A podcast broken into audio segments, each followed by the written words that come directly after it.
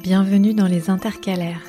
Comme leur nom l'indique, elles se glissent entre deux rencontres avec mes faiseuses et faiseurs de beau. De temps en temps, elles viennent se loger ici ou là et vous offrent de courts espaces-temps pour, au choix, souffler, rêver, imaginer, cogiter, laisser votre cœur battre la chamade, sourire, vous endormir, tiens, pourquoi pas, et aussi pour plonger dans mon monde et celui de la fantaisie vagabonde. Une autre façon de découvrir ce qui m'émeut, me bouscule ou m'émerveille, et qui nous rassemble peut-être, vous et moi. Bref, une autre manière de tisser un lien. Voici l'intercalaire numéro 3, où je vous parle d'une balançoire qui monte et qui descend, et qui surtout se la joue métaphore. Bonne écoute, les yeux fermés Il y a forcément des sociologues qui lui ont donné un nom, des chercheurs qui l'ont étudié, détaillé, scruté. Il y a probablement des gens qui en ont écrit des essais. Et il y en a évidemment d'autres qui, comme moi, l'expérimentent de ci, de là.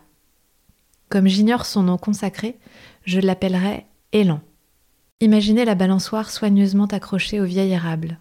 On s'y assoit, on passe les bras de chaque côté des cordes et on décolle les pieds. Alors, on prend de l'élan. Jambes tendues, jambes repliées. Jambes tendues, jambes repliées.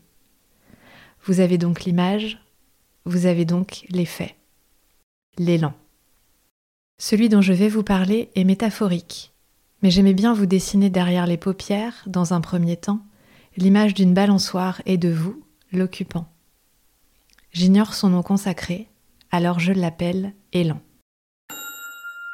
Un photographe de renom en parlait avec ses mots à lui dans un podcast que j'ai récemment écouté.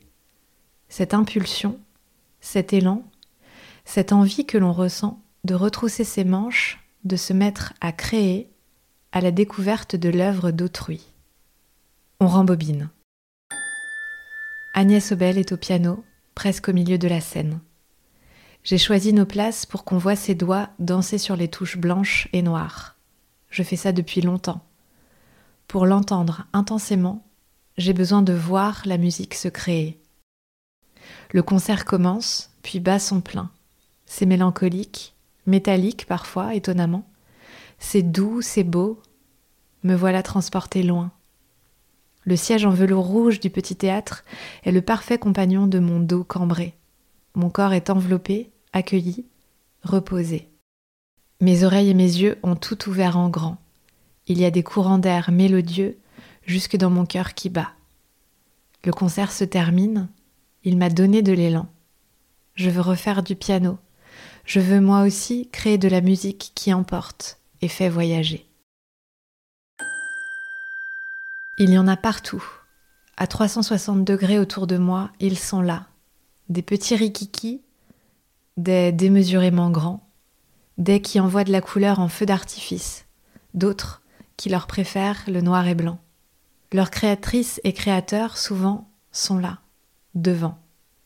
Les bras croisés de timidité ou le sourire franc, prêt à lancer la discussion avec celle ou celui qui voudrait un renseignement. Les salons d'art contemporain sont pour moi le plus souvent un cadeau que j'offre à mes yeux, mon cœur et mon ventre. Tout ce petit monde vibre, frappe, s'émeut, s'exclame, s'écarquille et s'évade au rythme de mes pas dans les allées. Le coup de foudre n'est jamais garanti. Comment le pourrait-il? Mais la présence de toutes ces œuvres et des artistes me donne envie, me donne un élan, celui de créer, de m'y frotter moi aussi. Des femmes et des hommes, en chair, en os et en vulnérabilité, ont peint, dessiné, sculpté, gravé, et font le saut vertigineux de nous montrer. Chaque fois, ils me donnent de l'élan. Chaque fois, je ressors du salon en me disant que moi aussi, vraiment, j'ai envie de tester, d'attraper un crayon, un pinceau et une feuille de papier. C'est comme ça pour ça que j'ai appris l'art patient de l'origami. C'est comme ça, pour ça, que j'ai pris des cours de dessin pendant une année. C'est comme ça, pour ça, que je me suis lancée dans l'aquarelle plus récemment, grâce à l'élan. l'élan provoqué par celles et ceux qui marchent devant sur le chemin large et sinueux de la création, mes déclics humains. Cette semaine, j'ai reçu un livre, un roman, le premier roman d'une autrice. Lire la préface, puis la première page, m'a procuré une vive émotion, profonde, pleine de solennité, dense, bleu outre-mer, si je devais la colorer. Une émotion vibrante pour cet objet de papier, concret, vivant, qui allait s'animer sous mes yeux et entre mes mains. Lire des livres m'émeut de plus en plus, je crois.